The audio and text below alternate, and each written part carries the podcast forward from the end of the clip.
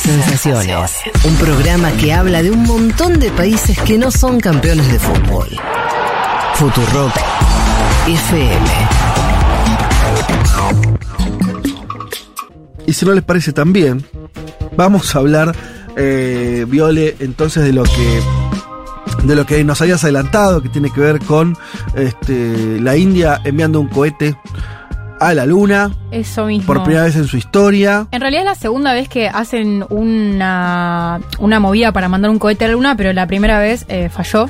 Ajá. Pero se espera que este lanzamiento eh, que, que, que- que estuvo a cargo de que estuvo organizado por la Organización de Investigación Espacial de la India, el ISRO, eh, bueno, triunfe finalmente y su vehículo Launch Vehicle Mark III eh, llegue efectivamente ¿Cuándo? a, ¿Se eh, a la Luna entre el 23 y el 24 de agosto. El objetivo concretamente es explorar el polo sur de la Luna, lo cual es, también es interesante porque es una parte que nunca fue explorada de la Luna Ah. en ninguna de las operaciones exitosas que sí sucedieron, que fueron nada más Yo que las de Estados Unidos, Rusia y China. Yo te iba a preguntar.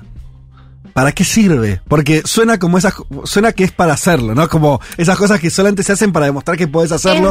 y después, y, después decís, ¿y de qué te sirvió? No, la verdad que nada, es un montón de guita tirada ahí, pero yo puedo decir que soy un país que claro, llegó el cuarto país, nada más y nada sin menos. claro, sin efectos reales, ¿no? No es lo mismo a Bueno, igual se supone que tiene eh, finalidad científica, Sí, de exploración de una parte de la Luna que nunca fue No, esto hecho, dicho desde la ignorancia más supina, ¿no? Por supuesto. Bueno, y esto, este hecho eh, nos da un pie para pensar un poco sobre la India como potencia económica y geopolítica. Eh, y a través de su política exterior, hace unas semanas hicimos una columna sobre eh, una el- la condena al principal opositor al gobierno de, Ra- de Narendra Modi, Sí. en el cual ahondábamos un poco de la política partidaria de la India, y en este caso eh, vamos a ver la India fronteras para afuera, digamos. Y para eso charlamos con Sabrina Olivera, es abogada y magíster y doctoranda en relaciones internacionales, es especialista en negocios de Asia-Pacífico y exclusivamente de la India, y es coordinadora del Grupo Asia del Sur del CARI, del Consejo Argentino para las Relaciones Internacionales, un organismo súper importante para los de relaciones internacionales de acá.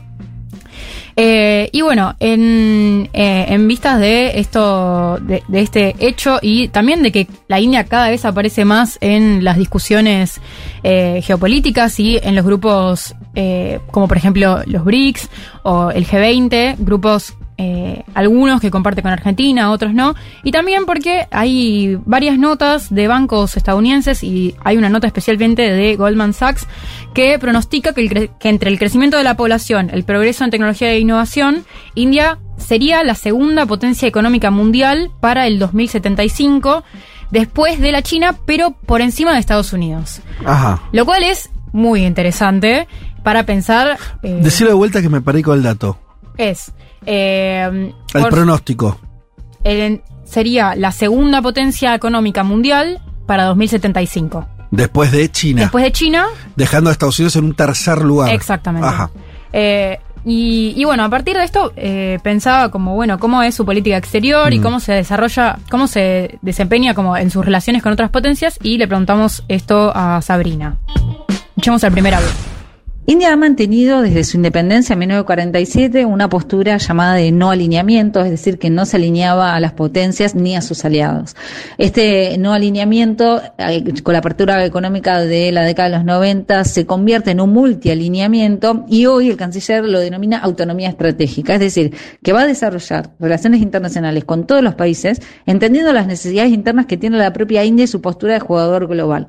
En ese entendimiento es que mantiene vínculos con Estados Unidos, con Europa, con Rusia, con China, porque necesita obtener beneficios de todos los actores. Y como contrapeso en la región asiática, y además la democracia más grande del mundo y los valores compartidos que tiene con algunos países centrales, me refiero a Estados Unidos y con otros de Europa, es apoyada precisamente por estos bloques y estos grupos. Eh, de todos modos, eh, India es miembro de estrategias conjuntas con, Estados Unidos y con Francia, específicamente en, en, digamos, en múltiples materias, ¿no? Como en defensa, en materia comercial, en acuerdos políticos, etcétera. Bueno, ahí tenemos una India que va del no alineamiento a la autonomía estratégica, que para mí es la forma linda de decir no quedarse pegado a nadie en ningún momento. Desde primero, desde un lugar de yo no sigo ningún ningún líder y ahora es decir, bueno, en realidad me sirve eh, negociar por acá, negociar por allá, pero no tengo un mejor a mí, potencia mundial al cual tengo que obedecer o al cual eh, desarrollar una dependencia, aunque sea en lo político lo geopolítico. Eh, pero sí hay una cuestión que nos, nos da vueltas en la cabeza que tiene que ver con que una India de estas proporciones también juega como actor regional de mucho peso, pero comparte esa, ese liderazgo regional con, bueno, con la China. Entonces, también para entender un poco la política exterior de India, necesitamos entender cómo, cómo se lleva con la China, y esto también le preguntamos a Sabrina, así que escuchemos el segundo audio. En efecto, hoy hablamos de la región del Indo-Pacífico. India superó a China en términos de población, pero sin embargo no puede competir con ella en materia de recursos, ni militares ni económicos. China, en efecto, la supera ampliamente. Existe la competencia lógica en la región de ambos actores de tremenda significancia, que por supuesto están insertas en una puja de poder, aunque comparten espacios multilaterales, ¿no? Como la Organización de Cooperación de Shanghái, los BRICS, la ONU, la OMC, entre otros. Y puntualmente en materia comercial existe una gran dependencia de India de las materias primas que le provee China. Entonces esto la obliga a India a mantener una relación que vamos a decir es de tipo agridulce con China, porque en efecto en los 3.500 kilómetros de, frontera que comparten, hay dos conflictos, hay dos puntos conflictivos eh, que persiste, que no hay visos de, de, una resolución permanente, y esto produce escaramuzas sistemáticas, pero luego esto desescala. Claro, hablábamos, hablaba Sabrina de las diferentes instancias que se comparten y a través de las diferentes rispideces que genera esa dependencia económica aún latente de India, eh, digamos, a través de los recursos naturales que necesita de la China. Y, y bueno, esto, estos puntos también nos sirven para pensar cómo el modelo de explotación de recursos naturales versus el modelo de industrialización tiene eh, unos híbridos muy complejos en otras regiones en donde no es tan clara esa división como capaz a veces la pensamos con América Latina y Europa.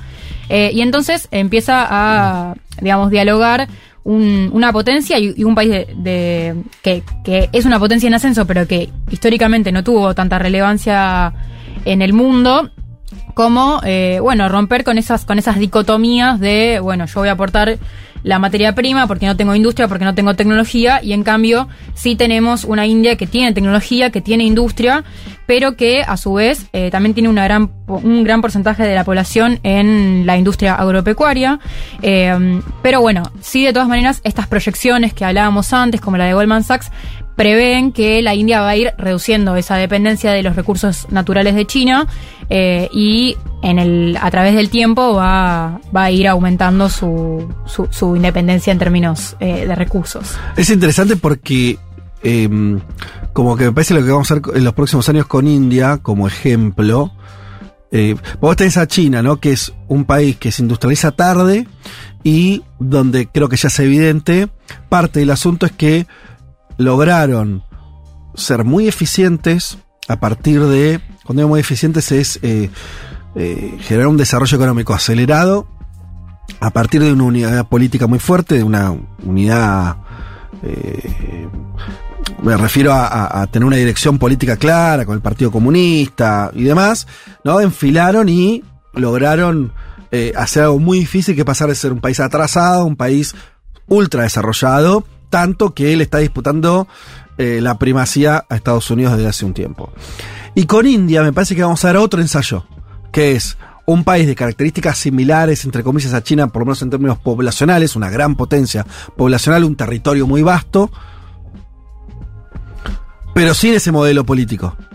Con un modelo político que habrá que ver cómo lo van configurando, pero evidentemente es un, eh, un, sistema capitalista, eh, hay competencia electoral, hay disputas políticas y demás, ¿no? Un país con esas características puede hacer el mismo camino de China, eh, que no lo sabemos, digo, pero me parece que por ahí va a pasar una, un, un, dato un dato importante para a, la hora de ver el futuro. Digo, ¿cómo va a planificar? Porque uno de los problemas, yo soy una cuenta de un chino, creo que es una china, por lo menos digo, no sé quién está atrás, pero soy más del gobierno, ¿no? ¿no? importa, pero que se la pasa eh, comparando a China con India y toda la tesis es, sí, India tiene mucha población, pero todo el resto ni se compara. Digo, es un, un, eh, un león con pies de, un gigante con pies de barro, ¿no? Como tiene una cantidad de pobreza, de exclusión, de quilombos internos, eh, y eso, un poco la tesis de esta cuenta china es, no van a poder. Claro. Por lo menos co- con estas bases. No, no van a poder convertirse en un. O sea, de peso es un- lo va a tener porque es India. Siempre lo tuvo, lo, lo va a seguir teniendo. Pero de convertirse en una potencia, ¿no? Eh, nada. eh, Total. Y mm, no, y esto también es interesante de pensar a través de cuáles son las industrias que están en ascenso en la China y también que es- a- todavía es una China que es mayoritariamente agropecuaria en Claro, términos de su población. claro. Y en eso tenemos el tercer audio de Sabrina eh, que nos cuenta cuáles son las industrias que hacen al PBI de la India. Escuchemos. Hay varios sectores que son muy importantes en la economía de India. Eh, en, en primer lugar, debemos mencionar el sector agropecuario, que representa el 60% de la población, pero en términos de PBI solo aporta un 15%, lo cual ahí hay una gran problemática porque es mucha gente para tan poco aporte. Eh, también el sector de servicios es sumamente interesante eh, e importante para la economía de India, particularmente lo que es tecnologías de la información y de la comunicación. Hay dos hubs muy importantes en India, uno en Bengaluru y otro en Hyderabad, con los headquarters de las empresas más importantes de tecnología. Y ahí hay un impacto con la diáspora. Eh, si nosotros vemos los CEOs de las empresas de tecnología más importantes del mundo, son de la comunidad india y la comunidad india en el mundo es responsable de las remesas y las remesas es una fuente principal en la economía de India. De hecho, es el país que recibe más remesas del mundo. Eh, y, digo, esta diáspora incluso también tiene mucha predominancia en términos políticos, ¿no? Rishi Sunak, Kamala Harris, ellos también son de la comunidad india. Y hay otros sectores también sumamente significativos, ¿no? Como la farmacéutica. India es productor de genéricos. Eh, antes de la pandemia, el 50% de las vacunas que circulaban venían de India. Hoy también el real estate. Hay una infinidad de construcciones en marcha. Es un país con, con unas tasas de crecimiento altas en las últimas décadas, con, con una de las economías más crecientes, eh, con una clase media muy consumista y mucha población joven como mano de obra. Bueno, ahí aparecen varios de los puntos que charlábamos Sí. recién. Creo que es interesante igual como destacar esta cuestión de que el 60% de la población se dedica a la actividad agropecuaria, pero solo genera el eso. 15% del PBI. claro, claro. Entonces hay ahí, un también, grave. claro, hay un problema grave y también como que, nada, pone muy sobre la mesa la, la importancia de las industrias con valor agregado que también, eh, bueno, proveen una capacidad de crecimiento económico eh, que, que, no es proporcional a la cantidad de población que se dedica a esas actividades, teniendo en cuenta que es un país que, nada, que registra un crecimiento del PBI sostenido muy alto, muy, muy alto, eh, y que, bueno, y que también... Eh, tiene un, un pueblo que tiene una, una gran vocación empresarial en ese sentido y política, tanto dentro, fronteras para adentro como fronteras para afuera. Y me- bueno, Sabrina menciona a Rishi Sunak, el primer ministro en Inglaterra actualmente, y a Kamala Harris, la vicepresidenta de, de Joe Biden. Me parece que son cuestiones interesantes eh, de destacar y, y de cómo, bueno, hay también una identidad a través de la India que se repercute en la, la- la performance de esta población en otras partes del mundo y que también hace a el imaginario de la India como una un país que bueno que tiene mucho para ofrecer en términos geopolíticos y de alcance más más allá de sus propias fronteras.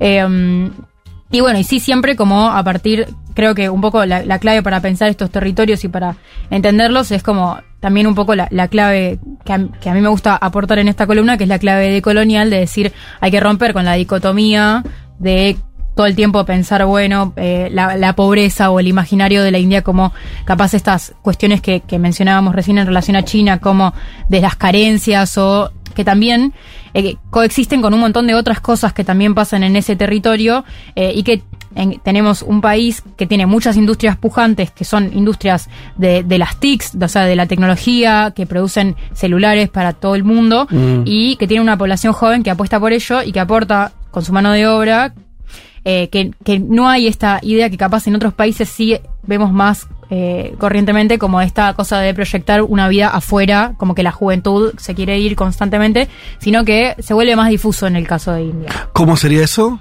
No terminé de entenderlo. No, me refiero a esta que capaz lo charlábamos un poco más con África, aunque igual hay que ver como país por país eh, el, el, la- el sueño de construir una vida mejor en Europa o o en Estados Unidos o en Pues así que países. no lo tienen los indios. Creo que es menos, es menos No, claro. masivo, No, por sí. lo menos.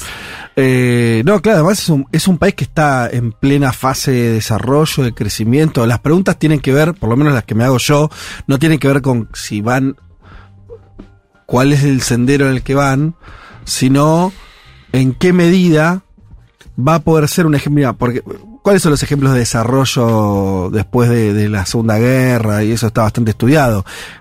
Casi todos son en Asia. Sí, Corea del Sur.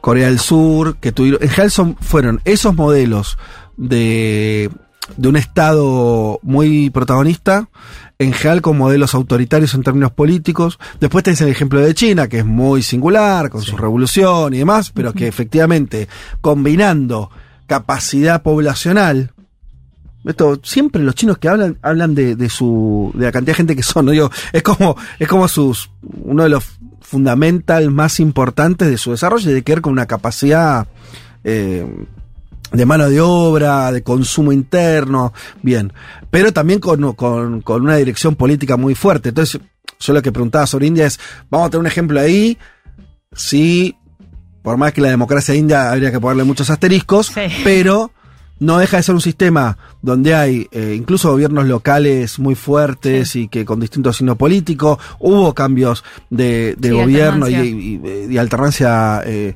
política en India en los últimos 30, 40 años muy fuerte. Y entonces, si un país de ese tamaño puede también generar una vía de desarrollo eh, con esas características, la verdad que no lo sabemos, está, Total. se estará comprobando y no hay muchos países que tengan esas características. Claro, total. Digo- bueno, India se jacta de ser la democracia más grande del mundo. Claro. Después hay que ver, bueno, esas, esos asteriscos, ¿no? Que es un poco lo que charlábamos en aquella columna sobre las condenas a los opositores, pero sí es verdad que es un modelo diferente, muy diferente políticamente al de China, y que de todas maneras parece estar en ascenso, y ni siquiera es por la mayoría de su población, lo cual me parece relevante, ¿no? Como seguir pensando que es un 40% de la población el que genera ese, el que se dispare como potencia económica Claro. a nivel global, y que hay todo un otro 60% que sigue teniendo sus actividades agropecuarias y que se dedica a, a- a la- a- a ese estilo de vida también. Eh, pero bueno, y también eh, pensaba como, bueno, como India siendo miembro, país miembro de- del, del grupo BRICS, del grupo que integra y que comparte con Brasil, Rusia, Sudáfrica eh, y Corea. ¿Corea? No, estoy equivocada. Me ¿Los la- BRICS? sí, No, eh, Brasil, no. Rusia, India. China y Sudáfrica. China. China, claro. Yo decía, no, me falta uno. Eh, bueno, y también pensaba en, bueno, la, la- el pedido de Argentina por sumarse a los BRICS y en cómo im- impacta Mm. una potencial cooperación, porque me pasó que me puse a googlear eh, un poco India-Argentina Sí. y eh, me, lo una de las primeras cosas que me apareció fue una nota del litoral en el cual cuenta, en la cual cuenta que el gobernador de Santa Fe, Omar Perotti, viajó el mes pasado a India para profundizar los vínculos y la cooperación en términos de ciencia y tecnología, además de en el ámbito académico. Eh, y, y bueno, y me enteré en, en esa nota y después profundizando un poco más esa investigación que eh, la India es el principal socio comercial de Santa Fe, digamos, si, Mirá. si cortáramos el comercio de Santa Fe, Sí. eh, la India importa más del 40% de las producciones que hace Santa Fe para Ah, la porque creo que es donde es, eh, creo que es el lugar donde van sobre todo los, el aceite de, de soja. Claro, claro. Ese producto en particular que lo compran mucho en India y seguramente Santa Fe es, eh, exporta eso sobre todo. Total, y, y bueno, eso me pareció como interesante también porque los, los, los puntos de, de cooperación que Perotti anuncia como que quiere profundizar tienen que ver con estas industrias eh, muy avanzadas en términos tecnológicos y de eh, desarrollo de, de tecnologías muy, eh, digamos, complejas, que, está, que, que suena como mínimo interesante pensar que las podamos negociar con otros países que no sean Europa, Estados Unidos, incluso la China. Bueno, eso por un lado. Y por otro lado, me encontré, bueno, varias notas sobre eh, India, eh, inversiones indias en materia de litio, acá en el Triángulo Ajá. del Litio, en el norte argentino, lo cual es como mínimo esperable, más teniendo en cuenta que India tiene un mercado de celulares importante Claro. y por ende necesita, necesita las baterías eh, necesita el litio para las baterías de los productos que, que producen. Y en este sentido también le preguntamos a Sabrina, como última, última pregunta, cuáles eran las posibilidades de acuerdos de litio con Argentina. En efecto, existe ya un convenio de explotación entre el consorcio indio Kabil y la empresa Jugenia Gemse. Eh, lo que le pasa a India es que está buscando también en estos momentos acercarse a la provincia de Catamarca. India necesita del litio, básicamente por las baterías eléctricas de los eh, vehículos eléctricos. Además, es el mercado más importante de celulares, con lo cual las baterías de los celulares necesitan también de este recurso. Los paneles solares, lo mismo. Eh, en efecto, India está muy golpeada por el cambio climático y está en una búsqueda ferviente de fuentes de energía renovables. Eso es absolutamente entendible. De todos modos, acaba de encontrar una reserva en la región de Kashmir de litio eh, la estaría ubicando como séptima reserva del mundo, lo cual es sumamente significativo, pero todavía resta saber la factibilidad en cuanto a su explotación, ¿no? Pero si esto ocurre, puede que esto impacte entonces en lo que requiere de Argentina o lo que necesita de Argentina. Con relación a los BRICS, a mí lo que me parece interesante resaltar es que Argentina comparte los intereses de los países que aglutina los BRICS, eh, además hay una potencialidad económica, eh, Argentina necesita eh, cierto apoyo en lo que es el préstamo del FMI, bueno, todo lo que tiene que ver con la nueva infraestructura financiera. Argentina necesita y quiere exportar eh, más, adquirir divisas y bueno, los BRICS eh, serían un espacio también como exportador de commodities para favorecerse en, en este sentido. Bueno, como, como escuchábamos, la inversión de este país en nuestras provincias norteñas ya es un hecho y parece ser inminente su profundización, por lo menos hasta que se confirme el potencial de explotación de esta reserva de litio que mencionaba Sabrina en la región de Kashmir, en India, que de todas maneras igual se descubra o no, a mí me parece que la inversión en la, en la región del Triángulo del Litio va a ser una constante para los países y sobre todo para los países con economías grandes. Eh, y bueno, ya como a modo de, conclusión, creo que lo interesante de todo esto, pensándolo como, eh, como la identidad de India como potencia geopolítica, incluso con, en, relación a nuestra a nuestra potencial cooperación con ellos o, a través de los BRICS o a través de una manera más bilateral, tiene que ver con que bueno, es una potencia económica que quizás podríamos decir que se está haciendo de abajo. Me, parece que eso es un poco lo que nos deja y que parece compartir algunos valores clave como eh, esto que un poquito menciona Sarina en el audio, pero que tiene que ver con la, el cuestionamiento a un modelo financiero internacional que es el que los países del sur global que están atacados por la deuda y por eh, condiciones políticas de los grandes organismos de crédito internacionales, eh, bueno, eh, queremos cuestionar y queremos reconfigurar porque, porque bueno, nos, nos parece que, que ataca directamente posibilidades de desarrollo, de crecimiento para nuestros países y en este sentido siempre está bueno tener como grandes economías con las que compartamos valores para que hagan peso en negociaciones internacionales, en foros diplomáticos, etcétera, etcétera. Bueno, muy bien, Viole, ese pantallazo muy interesante sobre la India con la excusa del envío entonces próximamente a aterrizar en agosto. En agosto. En agosto está aterrizando o no, veremos. Porque también esa cosa puede salir mal. Sí, pero parece que está todo bien. Dice, cuando Ya está llegando. ¿Ya salió? Ya salió, las proyecciones dan todo bien y dicen que como el primer intento falló, como que hicieron un modelo y una operación toda basada en los posibles errores, como una, una operación pesimista. Bien, que llegue sí o sí. Pareciera que va a llegar. La expedición entonces a la Luna. ¿A dónde va el valle? Al polo, ah, al polo sur, de, la luna? Bien, lugar todavía inexplorado. Ahí van entonces la misión India, no tripulada. No tripulada. ¿Cuándo va a venir la misión tripulada de vuelta a la, de, país que sea? Yo estoy esperando que vuelvan las personitas a la luna.